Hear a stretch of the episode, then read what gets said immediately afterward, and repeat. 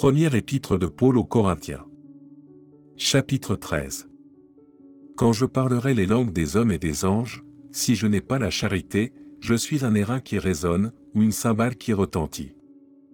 Et quand j'aurai le don de prophétie, la science de tous les mystères et toute la connaissance, quand j'aurai même toute la foi jusqu'à transporter des montagnes, si je n'ai pas la charité, je ne suis rien.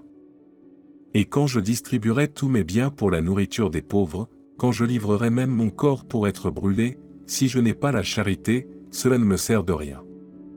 La charité est patiente, elle est pleine de bonté, la charité n'est point envieuse, la charité ne se vante point, elle ne s'enfle point d'orgueil, elle ne fait rien de malhonnête, elle ne cherche point son intérêt, elle ne s'irrite point, elle ne soupçonne point le mal, elle ne se réjouit point de l'injustice, mais elle se réjouit de la vérité, elle excuse tout, elle croit tout, elle espère tout, elle supporte tout.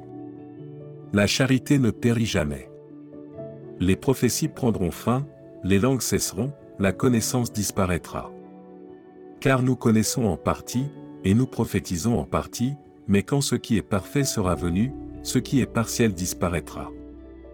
Lorsque j'étais l'enfant, je parlais comme un enfant, je pensais comme un enfant, je raisonnais comme un enfant, lorsque je suis devenu homme, j'ai fait disparaître ce qui était de l'enfant.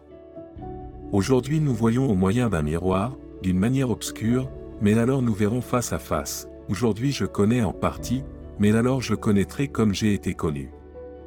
Maintenant donc ces trois choses demeurent, la foi, l'espérance, la charité, mais la plus grande de ces choses, c'est la charité.